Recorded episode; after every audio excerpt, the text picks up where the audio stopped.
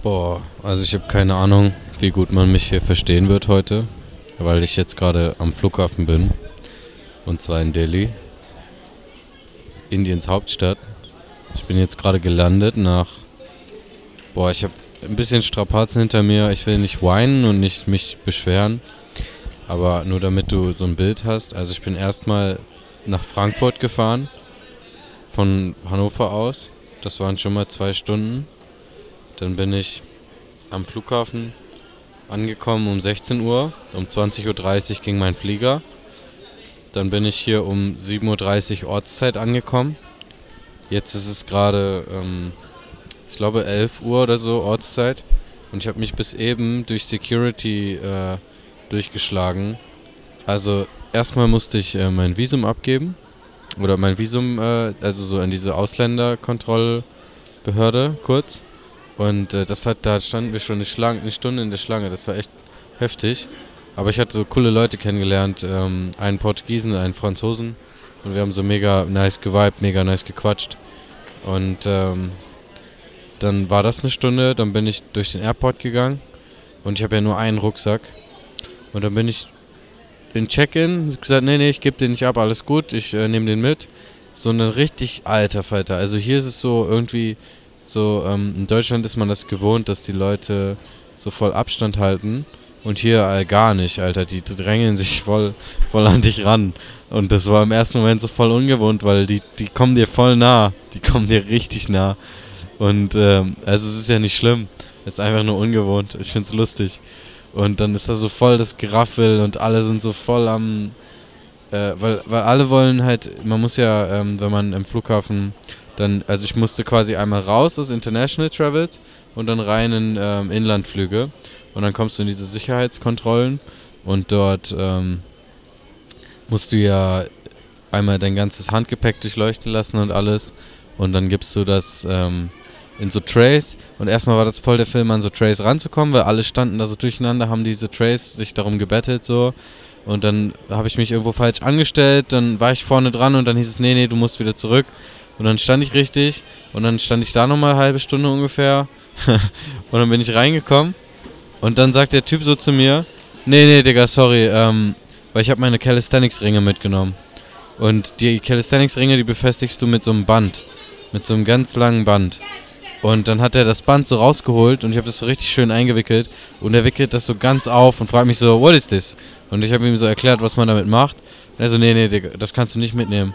Und die meinten, ich so, hä, wieso? Ich habe das doch auch in Indien reinbekommen. Also ja, ja, das vielleicht, aber Indien und die haben richtig tighte äh, Security hier. Also du musst nicht mal eine Nagelschere darfst du mitnehmen. Und die, also ich konnte das easy mitnehmen, die Nagelschere nach Indien rein.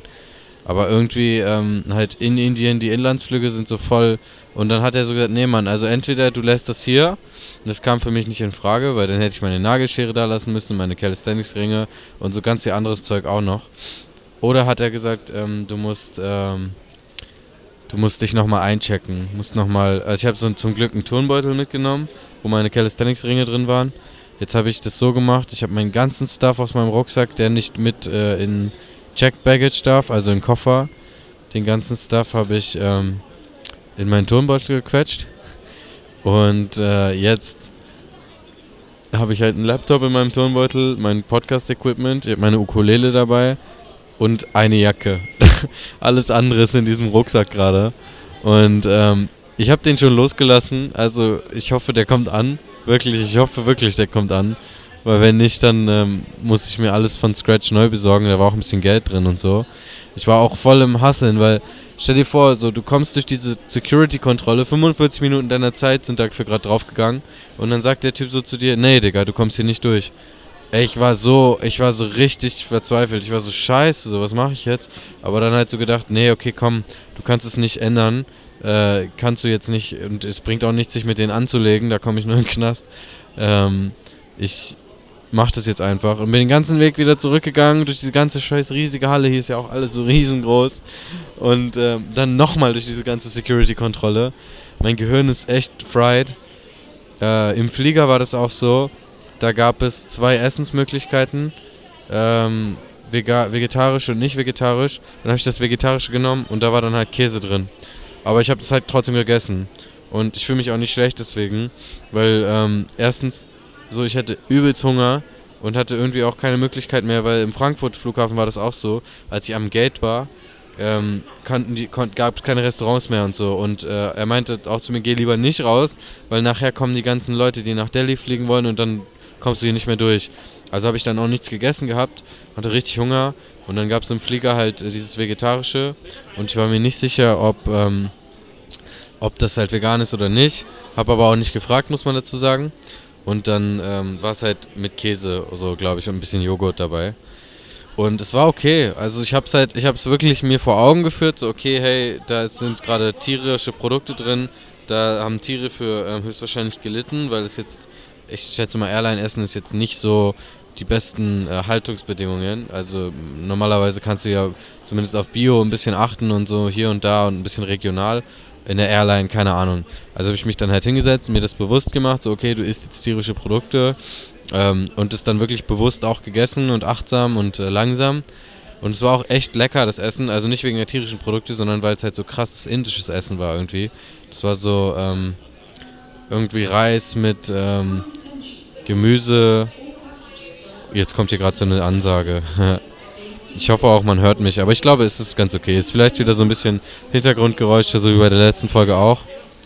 Auf jeden Fall ähm, habe ich das dann gegessen und mich auch nicht schlecht gefühlt dabei, weil ich mir auch so denke, ich habe mir das jetzt nicht gekauft. Das wäre halt sowieso, es war schon warm gemacht worden. Ob ich das jetzt esse oder nicht, äh, macht da keinen Unterschied mehr. Und ich habe halt wirklich Hunger. Es ist nicht so, dass ich dann gesagt habe, boah, ich brauche jetzt diese tierischen Produkte. Ich hatte halt einfach fucking Hunger. Und das ist auch gar nicht so, um mich zu rechtfertigen, sondern einfach, um dir so zu meine Gedankengänge zu erklären. Weil ich mir halt darum jetzt keinen Kopf mehr mache. So vor einem Jahr hätte ich mich so voll geblamed und gejudged dafür.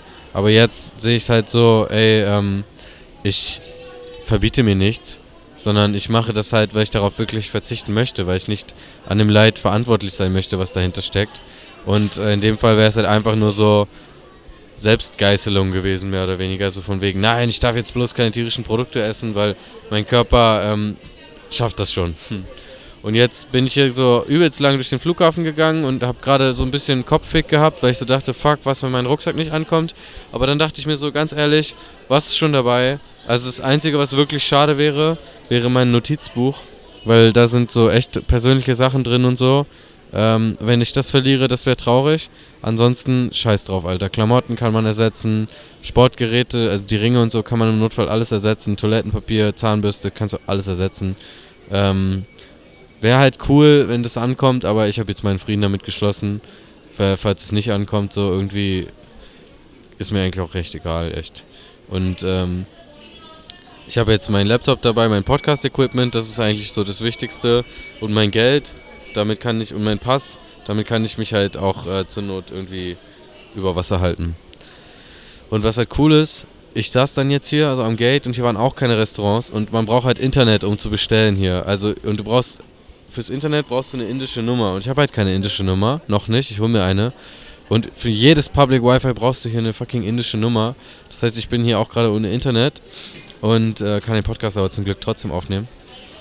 Und naja, was passiert ist, ist dann halt, ich habe voll Hunger gehabt, weil ich jetzt auch wieder nichts gegessen habe. Seit irgendwie 10 Stunden oder so.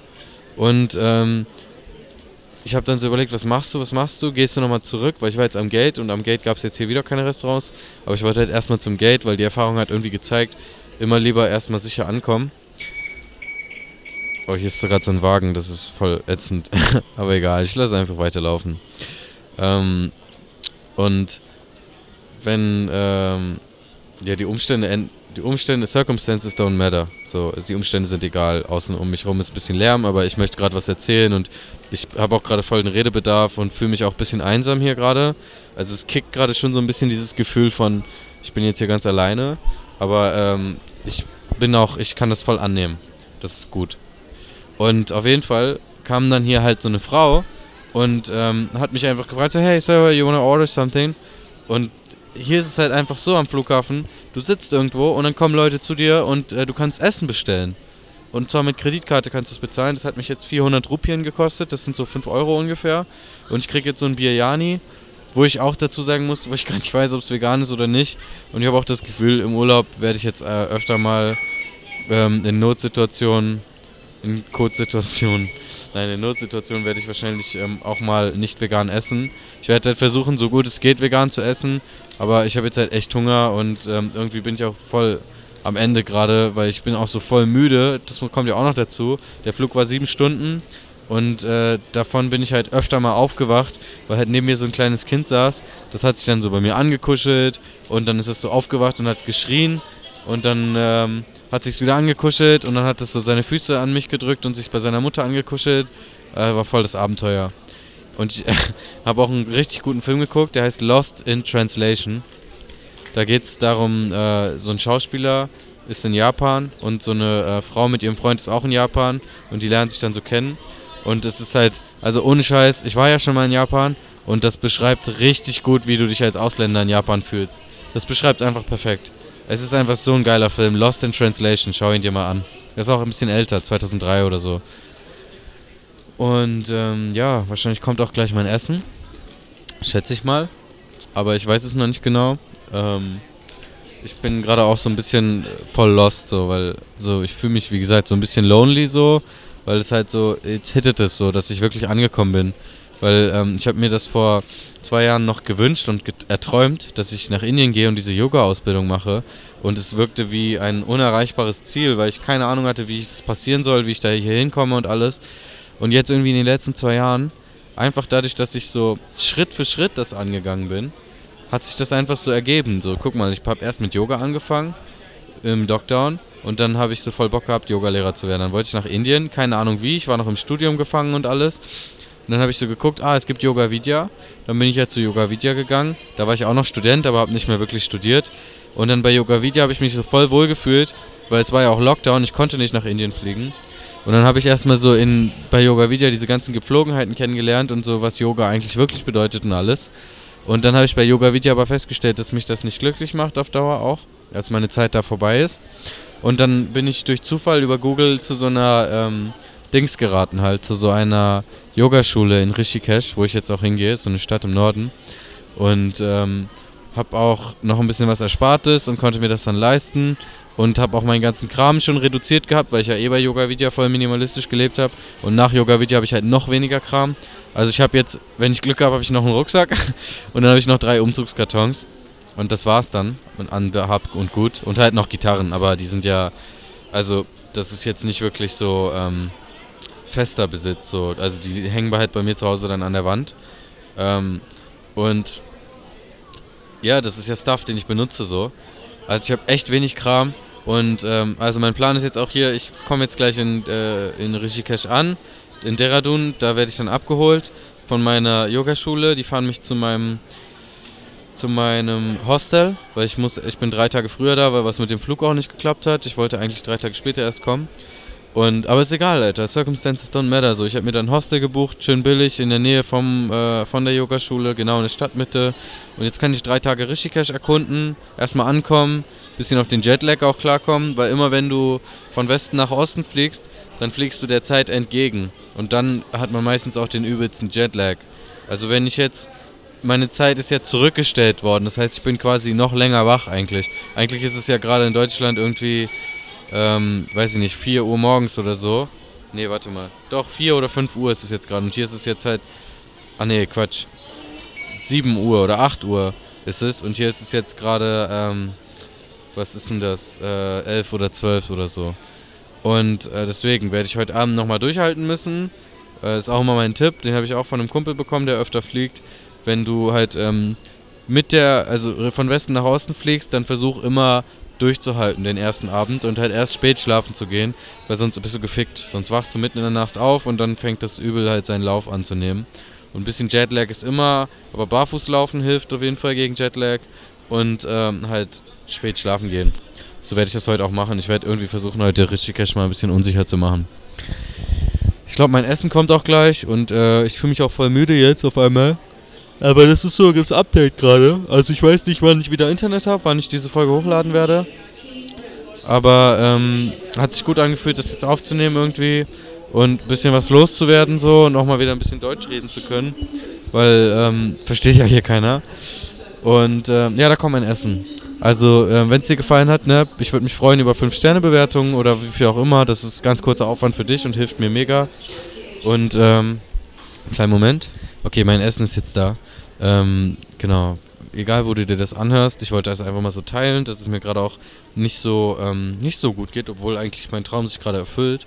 Also so nicht so perfekt geht, sondern dass da ganz viel Aufregung ist und so. Und dass halt, selbst wenn du auf dem Weg bist, so, äh, sind halt voll die Gefühlsauf und Abs und das kannst du halt einfach ähm, nur akzeptieren. Du kannst dich dagegen wehren, aber das zeugt nur noch mehr Leid. Also du kannst eigentlich am besten, was du machen kannst, einfach akzeptieren, wie es ist. Und das einfach beobachten. Vorhin im Flugzeug, ich war voll angepisst auf dieses Kind, als es so geschrien hat.